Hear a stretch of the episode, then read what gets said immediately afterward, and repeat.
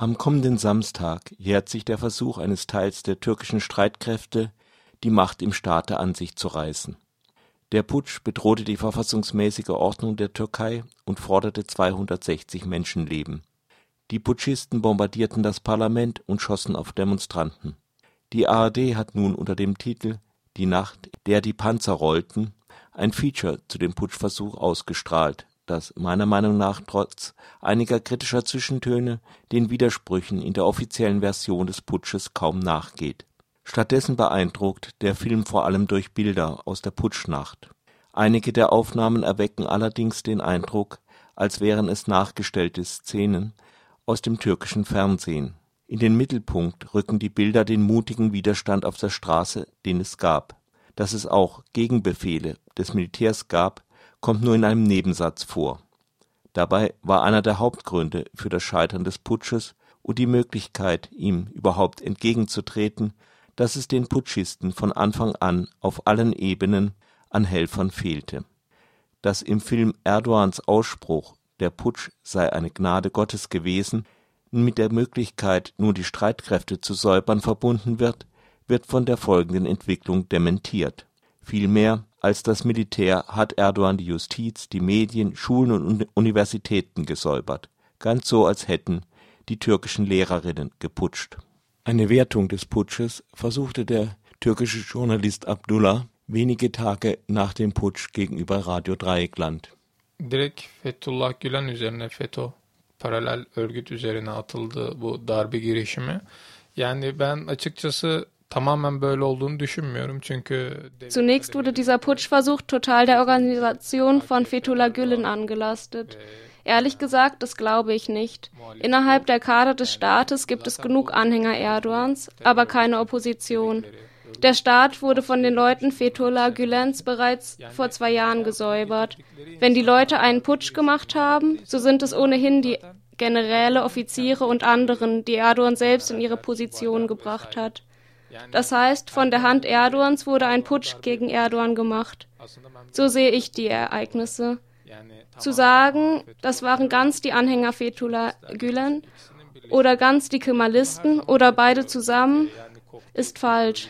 In der Türkei bringt man gerne Cocktail-Terrororganisationen hervor. Ob es die Gülen-Anhänger oder die Kemalisten waren, kann ich nicht sagen. Das können wir nicht ganz herausbringen. Aber Erdogan verhält sich wie ein neugeborenes Kind, als hätte es vorher nicht dieses und jenes gegeben, die steigenden Preise, das Kurdenproblem und so weiter. Und dann redet er von Demokratie und alles Schlechte haben die Gülen-Anhänger gebracht.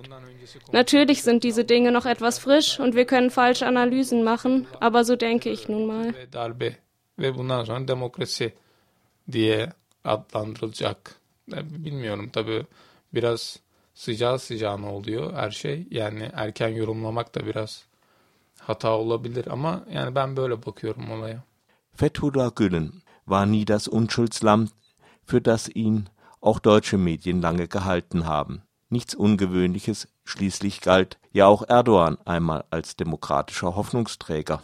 Aber steckt Gülen wirklich hinter dem Putsch? Das Militär war immer der große Feind der Gülen-Bewegung, forschte sie geheimdienstlich aus und sah darauf, die eigenen Reihen von potenziellen Gülen-Anhängern zu säubern. Das klappte nicht mehr so gut unter Erdogans AKP-Regierung.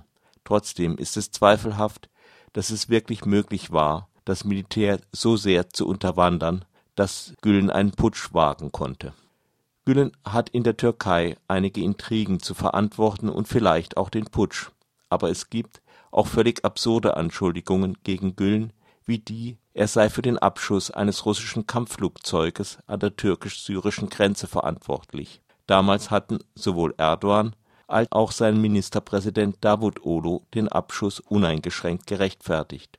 Erdogan machte erst einen Rückzieher, als Putin wirksame Wirtschaftssanktionen gegen die Türkei einleitete. Dass auch viele Oppositionelle an die Gülen-These glauben, beweist nicht ihre Richtigkeit. Gülen war über Jahre vor allem ihr Feind, und nun ist es auch günstig für sie, dass die Putschisten mit ihnen ideologisch nichts zu tun haben sollen. Seltsam auch, dass Erdogan bereits um Mitternacht die Gülen-Sekte für den Putsch verantwortlich machte. Wie konnte er das ohne jede Untersuchung wissen? Oder wusste er bereits vorher von der Möglichkeit eines Putsches durch die Güllenleute? Die Frage ist brisant. Eine der großen ungeklärten Fragen im Zusammenhang mit dem Putsch ist, wie und wann Erdogan von dem Putsch oder Vorbereitungen dazu erfahren hat. Erdogan war in der Ägäisregion im Urlaub. Die Öffentlichkeit wusste nicht, wo er war, und die Putschisten vermuteten ihn am falschen Ort. Erdogans Hotel fand ein schwer bewaffnetes Kommando erst, als Erdogan bereits auf dem Weg nach Istanbul war. Ein Detail, das die ARD-Doku ausblendet. Erdogans Aussagen darüber, wann er von dem Putsch erfuhr, schwanken zwischen am Nachmittag (16 Uhr) und 20 Uhr. Nur in einem Punkt bleibt er konsistent: Nicht etwa der Geheimdienst oder seine alarmierte Wachmannschaft, sondern ein Verwandter hat ihn gewarnt bei Erdogan war sein Schwiegersohn, Unternehmer und zugleich Minister für Energie und Bergbau Berat Albayrak. Er schilderte zehn Tage nach dem Putschversuch die Sache in einer Live-Sendung in dem Nachrichtensender CNN Türk so. Das war ein interessanter Abend. So um neun Uhr saßen wir zusammen am Tisch. Da kam das erste Telefonat von einem Verwandten. Was war zuvor geschehen? Nehmen wir es aus der Aussage des Armeegenerals Yashar Güller abgedruckt in der Zeitung Hürriyet vom 8. März 2017. Demnach teilte ihm ein hoher Vertreter des Geheimdienstes am 5. Juli mit, gegen Mittag sei ein Major zur Zentrale des Geheimdienstes in Ankara gekommen und habe berichtet, er habe den Auftrag erhalten, mit dem Hubschrauber in der Nacht an einer Aktion teilzunehmen.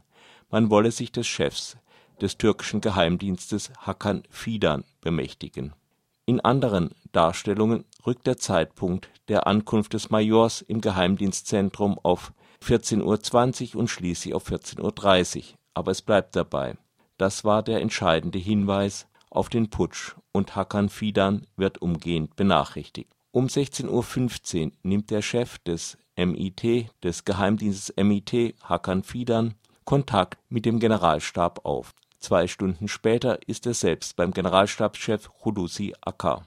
Darauf sperrt der Generalstabschef den gesamten Luftraum der Türkei für Militärflugzeuge. Nun kommt es auch dem Geheimdienstchef Hakan Fidan in den Sinn, Präsident Erdogan anzurufen. Den bekommt er jedoch nicht ans Telefon, sondern nur den Verantwortlichen für Erdogans Sicherungstruppe. Ihn fragt er, ob er genügend Leute und Waffen hätte, um einen Angriff abzuwehren der Geheimdienstchef sagt aber nichts von der Möglichkeit eines Militärputsches, so berichtet es jedenfalls wieder der Armeegeneral Yashar Güller. Die Parlamentarische Untersuchungskommission konnte diesen Geschichten nicht nachgehen, weil ihr wichtige Zeugen vorenthalten wurden. Hören wir dazu den Abgeordneten Aytun Ceray. Ben e, bu komisyon başlarken şunu söylemiştim çalışmaya. E, eğer önemli ve önemli bazı bilgi ve belgeler komisyona ulaştırılmazsa als der Ausschuss begonnen hat, habe ich Folgendes gesagt. Wenn wichtige Zeugen nicht geschickt werden und wichtige Dokumente den Ausschuss nicht erreichen, dann sind diejenigen, die verhindern, dass das geschieht, auch diejenigen, welche nicht wollen, dass der Putsch aufgeklärt wird. Und so denke ich noch immer. Sister, von welchen Fragen, die nicht geklärt wurden, meinen Sie, dass Ihre Aufklärung am wichtigsten wäre? Die wichtigste Frage ist folgendes. Die erste Information darüber, dass ein Putsch stattfinden wird, hat den Geheimdienst erreicht. Darauf hat der Geheimdienst den Generalstab informiert. Wenigstens wurde es in der Presse so gesagt und geschrieben. Eine so wichtige Information konnte vom Chef des Geheimdienstes und vom Chef des Generalstabs weder dem Ministerpräsidenten noch dem Staatspräsidenten übermittelt werden, weil sie nicht erreicht wurden, stundenlang. Das widerspricht der Vernunft. Das müsste aufgeklärt werden. Haben Sie überhaupt nicht angerufen? Haben Sie überhaupt nicht informiert? Oder, wenn er es wirklich gewollt hat, konnte der Beamte den Ministerpräsidenten nicht erreichen? Sie sagen, der Geheimdienstchef und der Chef des Generalstabs konnten den Ministerpräsidenten bis zu einer bestimmten Zeit nicht erreichen. Wenn das stimmt, warum hat dann der Ministerpräsident diese beiden Bürokraten nicht entlassen? Das wäre die grundlegende Frage, die aufzuklären wäre. Die ARD-Doku lässt den langen Zeitraum, in dem Erdogan nicht gewarnt wurde, durch den AKP-Abgeordneten Mustafa Yenaolu erklären. Und offenbar äh, meint man zu dem Zeitpunkt noch die Situation nicht so schwerwiegend einzuschätzen, dass der Präsident nicht direkt informiert wird, weil man um 18 Uhr noch davon ausgegangen ist, um 18 Uhr, 18.30 Uhr noch davon ausgegangen ist, dass es sich bei diesem, äh, bei dieser möglichen Bewegung äh, äh, eben um eine, die eben äh, Hakan Fidan äh, als Ziel anvisiert hat, gilt und nicht um eine größere Bewegung, die möglicherweise einen Anschlag auf den Präsidenten vorbereitet. Das ist völlig unglaubwürdig. Hakan Fidan ist Erdogans rechte Hand und außerdem der Chef des Geheimdienstes. Er sollte laut den Aussagen in einer dramatischen Weise festgenommen werden. Zuständig wäre die Polizei, vielleicht noch die Gendarmerie, aber ganz sicher nicht ein Major der Landstreitkräfte. Das konnte man schwerlich als ein isoliertes Ereignis sehen, und selbst wenn, war es schwerwiegend genug, Erdogan sofort zu unterrichten. Außerdem nicht nur Erdogan, sondern auch den Regierungschef Binali Yildirim. Wenn man so große Zweifel hatte, warum wurde dann der Luftraum über der ganzen Türkei gesperrt? Das allergrößte Rätsel bleibt jedoch der Major der den Geheimdienst gewarnt haben soll. Sein richtiger Name wurde nie genannt, die Journalistin Hande Ferrat erfuhr ihn als Abkürzung HA. Als der Untersuchungsausschuss des Parlaments ihn sprechen wollte, war er angeblich im Gefängnis. Im Mai erfuhren türkische Medien aus irgendwelchen Quellen angebliche Aussagen des Majors, die er im August gemacht haben soll. Er hat nun einen anderen Namen, OK. Nach diesen Medienberichten hat OK beim Geheimdienst direkt gesagt, dass es sich um einen Putsch handelt und auch, dass die Gülen-Leute dahinter stehen. Damit wäre er sozusagen eine Art Kronzeuge, nur dass außerhalb des Geheimdienstes niemand weiß, wer er ist. Hätte der Mann nicht öffentliches Lob und einen Orden verdient? Wird ihn seine Ehefrau, wenn er nach Hause kommt, nicht sagen, da hast du mal was Großes gemacht und dich in Gefahr begeben, und niemand weiß es.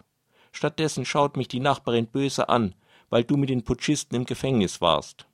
Lassen wir das mit der erfundenen Ehefrau. Wahrscheinlich ist ja auch der Major einfach nur erfunden, weil die Regierung nicht sagen will, was und wann sie von dem Putsch wusste.